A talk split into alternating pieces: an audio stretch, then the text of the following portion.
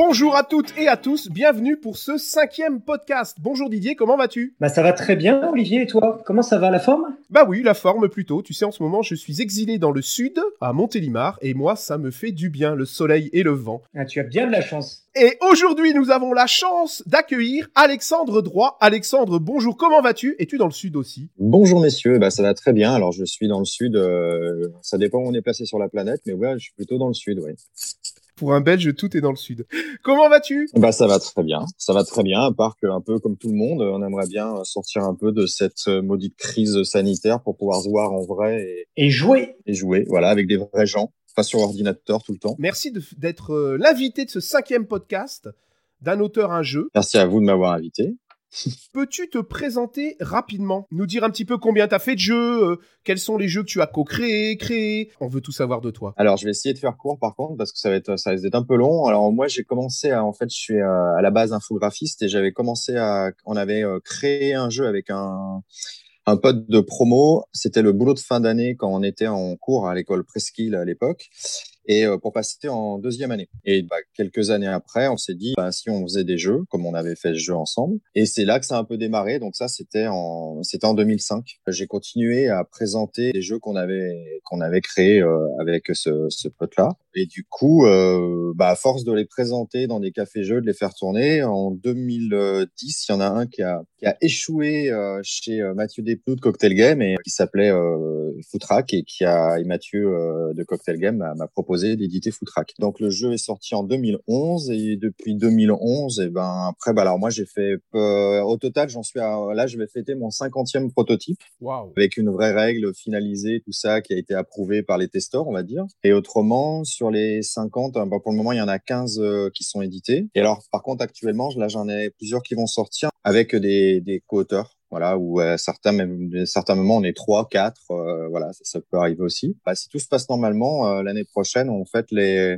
le, je fête le, le 20e. Euh... Wow. Est-ce que tu peux nous citer quand même deux, trois tes best-of ou ceux qui te viennent à l'idée euh, comme ça, sans parler de celui d'aujourd'hui, d'accord? Dans les dans les jeux qui sont le plus vendus chez moi, le jeu qui s'est le plus vendu, c'est un jeu de c'est un jeu un peu un peu dingo qui s'appelle Dawak, quoi, un peu barré, quoi, qui est chez Ravensburger, qui est ma meilleure vente actuellement. Et en deuxième, ça va être Rings Up chez Blue Orange qui est aussi un jeu de rapidité. Après, j'ai des jolies ventes avec des jeux comme, euh, enfin, je dis jolies ventes, je fais un lien avec les ventes parce que forcément, c'est certainement les jeux les plus connus, c'est ceux qui sont le plus vendus. Mais euh, il y a Dream On qui est pas mal dans les ventes et, et puis Gloops, effectivement, chez Gigami qui a, qui a eu des jolies ventes aussi. Alors, Alex, aujourd'hui, tu as choisi de nous parler de quel jeu? Alors, j'ai choisi de vous parler d'Aquatica. Aquatica, attends, attends, attends, Alex, c'est pas un nouveau jeu, ça? C'est pas un nouveau jeu, mais c'est un... Alors, je vous ai, je vous ai choisi celui-ci très honnêtement parce qu'en fait, c'est celui qui est un peu en ce moment, qui vient juste d'être réédité et euh, qui, a, qui commence du coup à avoir une histoire qui est, un, qui est un petit peu longue du coup. Voilà, pour cette raison en fait. Euh... Alors en plus ça nous intéresse parce qu'on va pouvoir parler de, du, enfin, de la réédition, etc. de cette aventure-là. On l'avait jamais fait, ça nous intéresse de parler de tout ça avec toi. Alors avant de te ouais. passer la parole, on va euh, passer la parole à Didier qui va nous expliquer un petit peu le jeu et les règles d'Aquatica. À toi, Didier. Ok, alors, donc Aquatica, c'est un jeu d'Alexandre Droit, illustré par Pauline Détraz et édité par Jeu FK. C'est un jeu pour deux joueurs, à partir de 8 ans, pour des parties d'environ 15 minutes. Aquatica, c'est un duel aquatique sur un plateau de 5 cases par 10 cases. Chaque joueur possède 9 pièces de jeu, donc 3 pieuvres, 3 requins et 3 poinçons volants. Chacun va placer ses 9 pièces sur 9 cases prévues de son côté du plateau, et le but du jeu, ça va être d'emmener une de ces pièces derrière le camp adverse. Super, merci Didier, je vois très très bien le jeu, mais comment est-ce que ça se déroule une partie en fait plus précisément? Tu peux nous expliquer? Ouais, bien sûr, alors c'est super simple. À votre tour de jeu, vous devez déplacer l'une de vos pièces d'une case, soit vers l'avant, donc tout droit ou en diagonale, soit sur un côté. Attention, il est strictement interdit de déplacer une pièce vers l'arrière, et ça, ça aura une importance cruciale tout au long de la partie. Par ailleurs, chaque pièce a un pouvoir qui lui est propre. Alors la pieuvre, elle peut recouvrir la pièce sur laquelle elle arrive à la suite de son déplacement. Qu'elle appartienne à son camp ou non, on s'en moque, elle, recouvre, elle peut recouvrir la pièce. Lors des tours suivants, quand la pieuvre se déplacera, elle choisira de garder la pièce prisonnière ou non. Le requin, lui, va dévorer la pièce sur laquelle il arrive. La pièce est sortie du jeu, tout simplement. Enfin, le poisson volant peut sauter par-dessus d'autres pièces à la façon du jeu de dames, ce qui va lui permettre notamment d'avancer plus rapidement. Dès qu'un joueur atteint la case située juste derrière le camp adverse, il gagne immédiatement la partie. Alors, pourquoi j'adore Aquatica? Et ben en fait, derrière un jeu où il y a un thème sympathique, une mécanique simple et accessible à tous et des parties rapides, se cache en fait un jeu avec une réelle profondeur tactique. Placement de pièces, anticipation, timing, sacrifice, et j'en passe. Tous les ingrédients d'un jeu abstrait comme je les aime. Waouh, pas mal, pas mal. Alex, tu en penses quoi? Bah moi je vais y aller, hein. je suis refait là, c'est bien, super.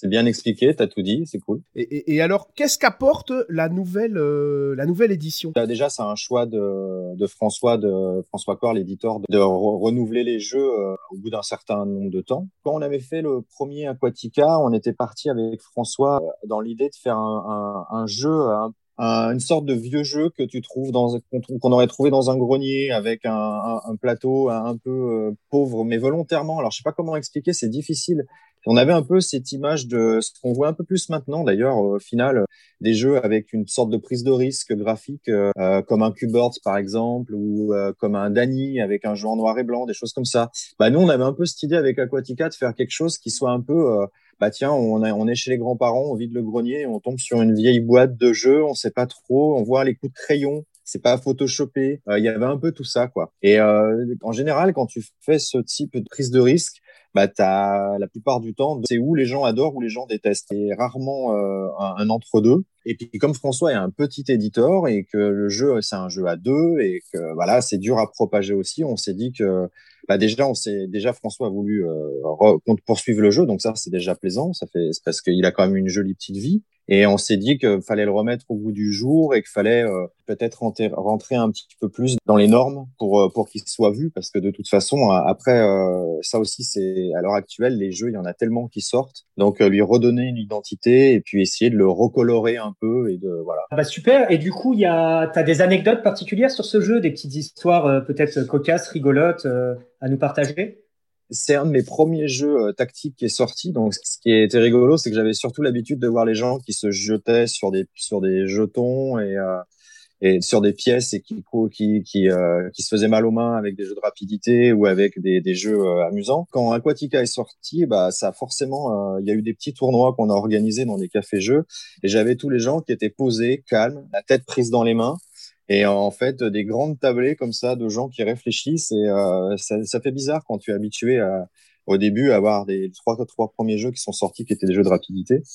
Après, euh, qu'est-ce que je peux vous raconter dessus? Bah, À la base, c'était un jeu qui était fait avec des bouchons. Euh, il y avait une autocollant euh, qui était, c'était des, des, euh, des, bouchons de différentes marques. De, il y avait des, un bouchon de lait, un bouchon d'eau gazeuse pour faire la grosseur différente des pièces. C'était le prototype en fait, les bouchons, ou bien c'était carrément un autre thème? À la base, il y a eu un premier thème que j'ai fait, qui était, euh, j'étais, j'ai voulu rester sur un jeu classique au tout début avec euh, genre des pièces noires et blanches. J'avais commencé à, à peindre des, ben, peindre des bouchons et à coller des, autocollants dessus. Et euh, à la place donc du poisson volant, du, bah, c'était un pied parce que le pied pouvait sauter. À la place du requin, c'était une bouche. Et à la place de, de la pieuvre, c'était une main. Donc voilà, on avait un pied, une main et une bouche, et on, avait des jetons noirs et des jetons blancs. La le premier prototype, c'était ça. Et assez rapidement, j'avais envie de venir, d'aller vers un thème, et euh, ce qui était assez difficile parce qu'en fin de compte, il fallait trouver un thème où euh, les animaux pouvaient se retrouver. Euh, je suis parti sur la savane, je suis parti sur plein de trucs, et en fait, j'ai pas, voilà. Après, j'ai même cherché sur internet voir si c'était possible qu'une qu'une pieuvre attaque un requin ou attrape un requin, j'ai trouvé des, vidéos où il y avait des, des pieuvres euh, qui, qui, qui, bloquaient des requins. Donc je me suis dit ça c'est jouable, c'est cool. Euh, mais voilà, j'ai essayé de trouver le thème qui marche bien quand même en, en gardant un jeu abstrait, pouvoir amener un petit côté euh, ludique, euh, un petit côté rigolo quand même en gardant un jeu tactique et abstrait. Quoi. Ah ouais, t'as quand même fait attention que le thème que tu choisissais colle à la réalité. La, la pieuvre qui attaquait le requin, ce que je savais pas moi. Oui, c'est possible. Enfin, après voilà, c'était pas forcément très très grave si ça marchait pas. Mais euh, l'idée c'était que voilà, globalement ça, ça fonctionne comme ça, qu'on puisse y croire quoi, en tout cas. Ça colle avec ta mécanique parce qu'on en a déjà parlé bah, dans dans ces podcasts ou dans d'autres discussions. Euh, du thème, du, de la mécanique, etc. Et là, clairement, le jeu, on voit comme, euh, comme tu as pu le dire, c'est clairement à la base un jeu abstrait avec euh, une mécanique euh, très forte, simple, profonde tactiquement. Et du coup, bah, le thème est bien rendu au final avec le déplacement des pièces. Ce qui est rigolo avec ce jeu, c'est qu'à la toute base, moi, mon inspiration, j'avais envie de faire un jeu qui soit beau, qui soit potentiellement en bois, et j'avais comme inspiration Quarto Quarto, c'est un des jeux que j'adore dans la simplicité, l'élégance et euh, la facilité d'accès, euh, la, durée de partie. Et je me disais, j'aimerais bien faire un jeu comme ça. Donc en fait, quand on voit euh, forcément Aquatica et Quarto, c'est deux jeux qui ont absolument rien à voir, si ce n'est euh, ce côté euh, facile d'accès et des parties qui, en général, durent, euh, peuvent durer de 3 à 10, 15 minutes, à part si tu tombes sur deux, deux psychopathes de, de tactique et qu'ils veulent pas lâcher l'affaire, où on a vu quelques parties qui pouvaient dépasser les 45 minutes, mais grosso modo, c'est plutôt des parties de 10-15 minutes. Et mon inspiration, voilà, c'était plutôt ça. Donc Ça, c'est vraiment chouette, Tu peux, ça s'adresse à plein de publics. Oui, bah, c'est aussi l'idée. Moi, j'aime bien dans mes jeux essayer, alors quand je peux, j'essaye toujours d'avoir un côté intergénérationnel. J'aime bien quand les grands-parents peuvent jouer avec les enfants. Euh, j'aime bien quand tout le monde peut se retrouver à la table. C'est aussi pour ça que j'aime les jeux, euh, à dire les party games, parce qu'il y a ce, parce que j'aime quand euh, il y a cette bonne ambiance en fait, ou alors quand on fait un jeu tactique, euh, bah, que le grand-père puisse jouer avec le petit-fils. J'aime cet état d'esprit. Après derrière, euh, je sais pas, c'est, enfin pour Aquatica effectivement ça marche très bien. Je me souviens d'un tournoi qu'on avait organisé où c'est un enfant de 8 ans qui avait gagné 8 ans et demi qui avait gagné le tournoi donc ça, c'était rigolo parce que personne connaissait le jeu. Il y avait eu, il avait passé, euh, il y avait peut-être 16 inscrits et en fait, c'est un gamin de 8 ans qui gagne un jeu euh, comme Aquatica. Tu te dis, euh, ouais, c'est cool. Ça veut dire qu'il y a, il y a, il y a cette profondeur. Il y a, il y a pas mal de choses qui se passent, quoi. Est-ce que c'est ta première réédition? Alex, où tu avais déjà fait des rééditions? Où le jeu est complètement redessiné, euh, oui, euh, de cette manière, oui. Enfin, c'est, c'est même moi qui ai, qui dit à François, qui, qui, avait vu des, des illustrations de, de, Pauline que je trouve, euh, Pauline qui a une particularité incroyable, qui est vraiment une euh, une illustratrice qui a cette capacité de toucher à tout en fait. On en a parlé avec Pauline, on en a parlé avec François, je lui on lui expliquait un peu ce qu'on voulait sur la couve, euh, qui est qui est pas facile en fait parce que faut t'as as trois t'as trois protagonistes avec les trois pièces différentes. On voulait qu'il y ait un échange, quelque chose qui se passe dans le regard, qu'on comprenne que c'est un jeu qui peut être euh, malgré que ça soit un jeu abstrait, que ça puisse être ludique et sympathique. On voulait ressentir qu'il y ait, y ait une belle lumière, qu'il y ait de la couleur c'est génial d'avoir une illustratrice euh, à qui tu essayes de la faire entrer dans ta tête, qu'elle comprenne un peu ce que tu veux et d'un seul coup tu trouves euh, quelque chose de des fois même bien mieux que ce que tu imaginais. Et on voulait aussi que le plateau justement reste sobre mais soit plus attrayant que le premier. Et puis à la, la bah voilà, il y a, pas eu grand chose, il y a rien à dire. Enfin moi j'ai trouvé euh, tout de suite les effets, l'ambiance générale. Enfin, je suis ravi du jeu, je suis ravi de ce que Pauline en a fait. C'est vrai qu'il est magnifique. Alors, pour parler d'autre chose que du jeu, tu as aussi co-créé ce qu'on appelle la cale. Alors, est-ce que tu peux nous en parler un petit peu? Parce que ça, c'est quand même euh, atypique, en fait. Qu'est-ce que c'est, la cale? C'est avec Nicolas Bourgoin et Florent Toscano. et puis, j'avais commencé, moi, il y a quelques années avant, même avec euh, Sébastien Kim de Catch Up Game. On avait essayé, euh, dans un café-jeu, de, de réunir des gens. C'est ce que maintenant un peu tout le monde fait d'ailleurs, parce que du coup on a fait ça nous en, en 2012, mais depuis il y a eu pas mal, il y a eu pas mal de, groupements d'auteurs. Euh, c'était c'était l'idée de base, c'était de réunir bah, des illustrateurs, des auteurs de jeux, euh, des éditeurs, et que et que quand, quand tout le monde est perdu dans son coin, ben, que grâce à ces rencontres, les gens puissent euh, bah, peut-être travailler ensemble sur des idées de jeux, peut-être qu'un illustrateur peut euh, filer un coup de main à quelqu'un qui a une idée et de commencer à faire les cartes. Enfin voilà, c'est surtout des, des rencontres de, sur des, des, passions communes, qui est, enfin une passion commune qui est le jeu de société. Et puis après, c'était aussi l'idée de l'idée de se dire, ben si on se déplace et qu'on devient un peu plus professionnel entre guillemets, parce que euh, forcément, ça reste toujours un, un milieu euh, de passion et de loisir que de, de, professionnel, on va dire, bah, c'était aussi dépenser moins d'argent quand on allait sur un festival, louer des, hôtels ensemble ou des appartes ensemble pour, avoir moins de frais, commander des pièces de jeu par internet pour pas payer chacun de notre côté euh, les frais de port. Enfin, c'est un peu tout ça. Et puis c'est surtout aussi pour avoir euh, un groupe de copains aussi, parce qu'au final, c'est un peu ça, c'est que les gens puissent se rencontrer, échanger, boire une bière, euh, manger un, bout ensemble. Et plus s'il y a affinité. Et ce qui est, ce qui est chouette avec le temps, c'est voir qu'il y a eu euh, bah, qu'il y a eu plein de rencontres, euh, plein de choses qui se sont faites. En fait. Eu des jeux qui ont été créés par des rencontres de la cale directement? Bah oui, oui, entre autres. Alors comme ça, euh, comme ça, c'est marrant parce que j'ai pas, j'ai, j'ai pas révisé, mais oui, je pense qu'il y a au moins une quinzaine, vingtaine ah de jeux depuis depuis 2012, si ce n'est plus, qui ont qui ont été par le biais de rencontres d'auteurs. Bah en fait, il y a déjà Jonathan Faf que vous avez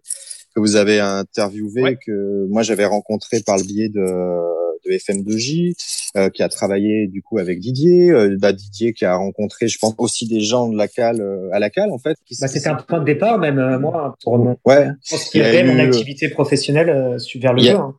Ouais, il y a eu Frédéric Vuagna qui qu'on a rencontré aussi, qui par la suite aussi a eu des jeux édités. Enfin, après, il y a eu aussi l'association pour banquise. J'ai pas, j'ai pas tout en tête comme ça d'un seul coup différentes périodes, mais oui, il y a au moins une vingtaine de jeux, je pense, qui ont été créés par le biais d'associations de gens qui se sont rencontrés par la cale. Bah moi, en ce moment, je travaille avec Johan, Johan Benvenuto, pas mal. En fait, on se voit souvent qui est à la tanière qu'a lancé Joe.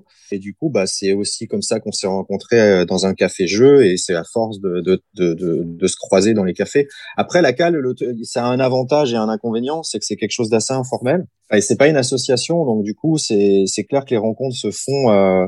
Là, par exemple, juste devant moi à la maison, j'ai un, j'ai un carnet avec des noms de gens et des téléphones et que j'ai eu qui, qui m'ont justement qu'on m'a renvoyé par par le biais des euh, d'associations par le biais de café jeux et qui voudraient euh, rencontrer des gens pour présenter leurs prototypes donc c'est tous des gens que j'ai avec qui j'ai eu des échanges par téléphone ou par mail et euh, bah, j'ai le papier devant moi et quand on a et je leur ai dit bah, je vous appelle tous dès qu'on fait une prochaine réunion cal pour pouvoir bah, vous rencontrer et voilà quoi. À mon oreillette j'ai un auditeur qui me dit vous êtes sympa vous parlez de la cal mais c'est qu'est-ce qui se cache derrière ces trois lettres? Ça veut dire quoi? C'est la compagnie des auteurs lyonnais. Il y a aussi le caltalogue. Qu'est-ce que c'est que le catalogue Je vois ça euh, tous les ans à peu près, je crois. Pour moi, l'idée, c'est de réunir justement un peu tout ce qui a été fait euh, dans l'année avec les nouveautés et en, gros après propager euh, bah, les jeux lyonnais entre guillemets. Alors lyonnais c'est avec un c'est un bien grand mot en fait. C'est surtout euh, les jeux du coin et que voilà que qu'on voit ce qui est édité. Les que dedans le catalogue il y a aussi tous les éditeurs lyonnais. Il y a il y a, il y a tous les cafés jeux c'est en fait euh, moi je le voyais un peu. Alors c'est difficile parce que il faudrait l'étoffer un peu plus mais je le voyais un peu comme notre le petit paumé ludique ou le petit futé ludique de la région en fait. J'aimerais enfin j'aimerais qu'on on arrive à avoir euh, dedans euh, des portraits d'auteurs, des portraits d'éditeurs, des portraits de ludicaires, euh, pourquoi pas un portrait de quelqu'un qui, tient une escape game, un escape game ou des choses comme ça. En fait, j'aimerais réussir à étoffer un peu le truc. des gens qui font des podcasts. mais des gens qui mais, carrément mais, complètement mais ça marche mais bien sûr mais en plus c'est complètement ça l'idée ce serait ça c'est d'avoir chaque année avoir une soixantaine de pages ou euh, et puis que ça soit un, même qui peut-être un objet qu'on pourrait trouver ou gratuitement ou à 2 euros ou qui, qui permettent de refinancer l'autre et que d'une année à l'autre on puisse réussir à, à amener euh, bah justement quelqu'un qui bah, en fait dans la continuité de la cale c'est-à-dire qu'en fait quelqu'un qui, qui trouve dans un café jeu ou dans un dans un dans une boutique de jeux un catalogue qui se disent ah mais mais c'est génial je savais pas qu'il y avait autant de cafés jeux à Lyon. Ah bah tiens il y a je savais pas qu'il y avait des, je sais pas, c'est quoi un éditeur, euh, ah, d'accord, comment ça marche, voilà, qui se pose ces questions et que s'il a envie de creuser, ben, ben du coup, qu'il puisse rencontrer des gens qui, bah, comme la Cal, quoi. Justement, pour rebondir là-dessus, c'est génial la création de ce catalogue par rapport à voilà les relations qui peuvent se passer à, la Cal, c'est que c'est une initiative, une initiative quand même des auteurs de faire un catalogue, donc de financer, euh, c'est les auteurs qui financent ensemble le, le catalogue, quoi. Et ça, c'est génial. En tout cas, sur les premiers. Après, euh, des boutiques, des, euh, des, structures de formation, d'animation sont venues aussi euh, financer ce, ce catalogue. Mais voilà, l'initiative est super, je trouve. L'idée surtout, c'est que ça soit très très démocratique et que qu'on arrive à trouver une somme chacun quand on paye notre part pour présenter un jeu ou qu'on paye une part pour une publicité pour une boutique ou bah, que que la totalité soit remise complètement dans oui dans pour pour la pour l'impression des catalogues. Où est-ce qu'on peut trouver le catalogue si on, les trouve sur internet par exemple si je veux les derniers catalogues ou, pas alors en fait on a on peut te, on peut donner une adresse euh, tu penses qu'on pourra mettre les liens pour nos auditeurs oui bien sûr. directement sur le ah ben on fera ça on vous mettra les liens des catalogues ou du dernier ou des deux derniers on vous mettra ça euh, sous le bah, sous le, le, lien du podcast comme ça vous pourrez le cliquer et voir ce que c'est parce que franchement là, ça donne envie, quoi, clairement. Hein. C'est un catalogue qui sort toujours vers la période de Noël. Du coup, je sais que maintenant, avec le temps, les gens sont contents de retrouver de temps en temps le, petit dessin de couverture, le, revoir un peu ce qu'il y a eu comme nouveauté dans les jeux lyonnais. Euh. Quand tu parles de, de la cale, c'est tout toi, Alex. Hein. C'est-à-dire que, bah, à la fois, tu fais des jeux et des super jeux, et puis euh, en, bon nombre maintenant, comme tu nous as expliqué, mais en plus, à côté, euh, tu fais attention à fédérer les gens. Et c'est c'est bien toi, ça. Je te retrouve là-dedans. Vraiment. Hein. Ben, moi, c'est quelque chose qui m'a manqué quand j'ai commencé à chercher des gens euh, pour rencontrer, pour euh, justement quand, quand je me suis retrouvé à aller dans les cafés-jeux à montrer euh, montrer mes prototypes. Il a, j'ai pas croisé grand monde en fait sur ma route qui m'a un peu aidé, à part justement Elisabeth Klein des Épinards, puis Thierry Gislette de Descartes. Euh, j'ai pas, j'ai voilà, j'ai croisé ces, grosso modo ces deux personnes, surtout Thierry à la base qui m'a qui m'a entre autres envoyé vers Elisabeth. Euh, et après les, les gens que j'ai croisés, il y a eu très très peu d'auteurs en fait, et du coup ça ça a mis beaucoup de temps. Et bah ouais, c'est du coup c'est quelque chose qui m'a manqué, que je trouve qui est chouette de pouvoir le le partager et essayer d'aider d'aider un peu pour que bah, pour qu'on essaye tous de, de, de si on a des rêves comme ça de d'édition de jeux en tout cas ou d'illustration pour des jeux que les gens se rendent compte quoi qu'il se passe quelque chose hein. c'est top pour ceux qui, arrivent après quoi. Moi c'est clair que euh, bah, je vous ai rencontré euh, bah, toi Alex dans le premier je crois dans les premiers avec après Nico et Florent. C'est vrai que pour nous bah, c'était génial d'avoir euh, des gens des appuis comme ça. Quand on a fait nos premiers cannes sur le off je me souviens j'ai rencontré par exemple quelqu'un qui est devenu un, ami et, aussi avec qui voilà je travaille un éditeur, je pense à Jean-Baptiste, par exemple, de Ravensburger. Mmh. Bah, c'est, vous qui me l'avez présenté sur, euh, sur le Off à Cannes. Voilà, donc c'est sûr que bah, pour nous, c'était plus facile d'avoir ce, cet appui-là. Quoi. Ah, c'est ça aussi. C'est, c'est vrai que c'est aussi euh, l'idée de partager aussi des infos, de regarder le jeu de quelqu'un et de dire ah, mais ça, ça irait bien chez tel, tel éditeur. Euh, parce qu'en fait, quand quelqu'un nous montre un prototype, euh, de temps en temps, il y a des petites, euh, il y a des petits bijoux, il y a des choses qui se passent où tu te dis, mais c'est, ouais, il y a quelque chose. Et ben forcément, on a déjà, on a, nous, on a déjà un peu des, adresses. Donc c'est bien d'essayer d'envoyer la personne vers la, vers la bonne, vers la bonne personne en fait, hein, tout simplement. On arrive tout doucement à la fin de notre entretien. Est-ce que Didier, tu as une dernière question. Moi, je suis toujours un peu curieux, etc.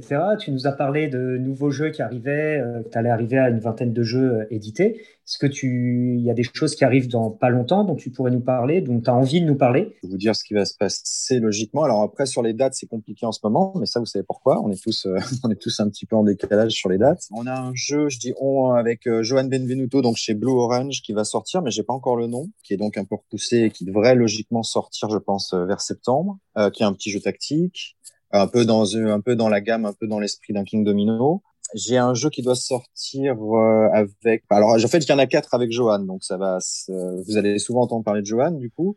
il va y avoir un petit jeu du type association d'idées, on va dire.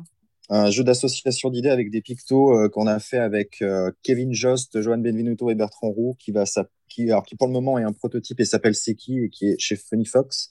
Je sais pas pour quand ça sortira. On a un autre jeu qui va être un jeu tactique avec Bertrand Roux et Johan Benvenuto, qui pour le moment est, bon, pareil, on n'a pas le nom, qui s'appelle Iroba et qui est euh, un jeu un peu de Sudoku euh, à plusieurs, on va dire. Celui-là, je l'ai essayé, il est vraiment chouette. Et donc ça sera plutôt pour 2022. Euh, j'ai un jeu qui doit sortir en 2022 chez, où là je suis tout seul chez Djeco, euh, qui pour le moment s'appelle Chip Coco et qui sera un jeu un peu tactique finalement, qui sera plus fin qu'il n'y paraîtra. En tout cas à deux joueurs, qui sera plus subtil. À 3-4 qui sera un peu plus familial, mais à deux qui sera un peu plus vicieux. Et puis un autre jeu qui va sortir avec Johan, mais là on peut pour le moment on peut pas en dire plus. Bah, c'est super. Alex, ouais, dis donc. Bah ouais, c'est clair. Ça donne envie de découvrir tout ça. C'est super. Ben, je suis impatient, je suis impatient de les montrer surtout parce que ça c'est compliqué en ce moment. De... En fait, on est quand même là pour présenter nos jeux, échanger avec des gens, être sur des festivals, être dans des cafés-jeux et qu'en fait on se retrouve à, à, faire du jeu de société sans société quoi. Euh, Est-ce que tu as quelque chose à rajouter, quelque chose qui tient à cœur dont on n'aurait pas parlé? Non bah non, pas plus que non, non non, c'est cool de c'est cool ce que vous faites en tout cas. C'est moi j'ai écouté euh, pour le moment tous vos podcasts et je trouve que c'est chouette d'avoir euh, des petites choses comme ça pour découvrir un peu plus les gens. Euh. On veut vraiment montrer que derrière un jeu, il y a des gens et des auteurs et des illustrateurs. Et pour nous, c'est important. Et là, en plus, tu nous as montré que non seulement il y avait des auteurs, mais aussi des gens qui essayaient de, fédérer les auteurs entre eux pour, pour les aider, et notamment les jeunes qui veulent se lancer dans, dans ce monde-là, quoi, les aider, les mettre en relation. Donc franchement, merci pour ta générosité. Vraiment. Mhm. Didier, tu sais qui vient euh, au prochain podcast? Ah oui, je sais. Vous voulez savoir, vous ou pas? Allez, balance, balance euh, donc le prochain invité, ça sera Pascal Hugoni, qui a fait éditer son tout premier jeu, Dicycle Race. Ça va être bien parce qu'aujourd'hui on a eu Alexandre qui a, vous avez vu, édité plein de jeux et puis alors qu'il y en a plein qui vont sortir. Et puis là on va discuter avec quelqu'un qui a édité son premier jeu. Voilà, donc c'est euh, ouais, ça va être super, je pense. Un tout grand merci à tous les deux, vraiment. Hein. Merci à vous. Euh, merci Alexandre. merci. Et puis bah, à très bientôt. À très bientôt. Salut, Alex. Salut.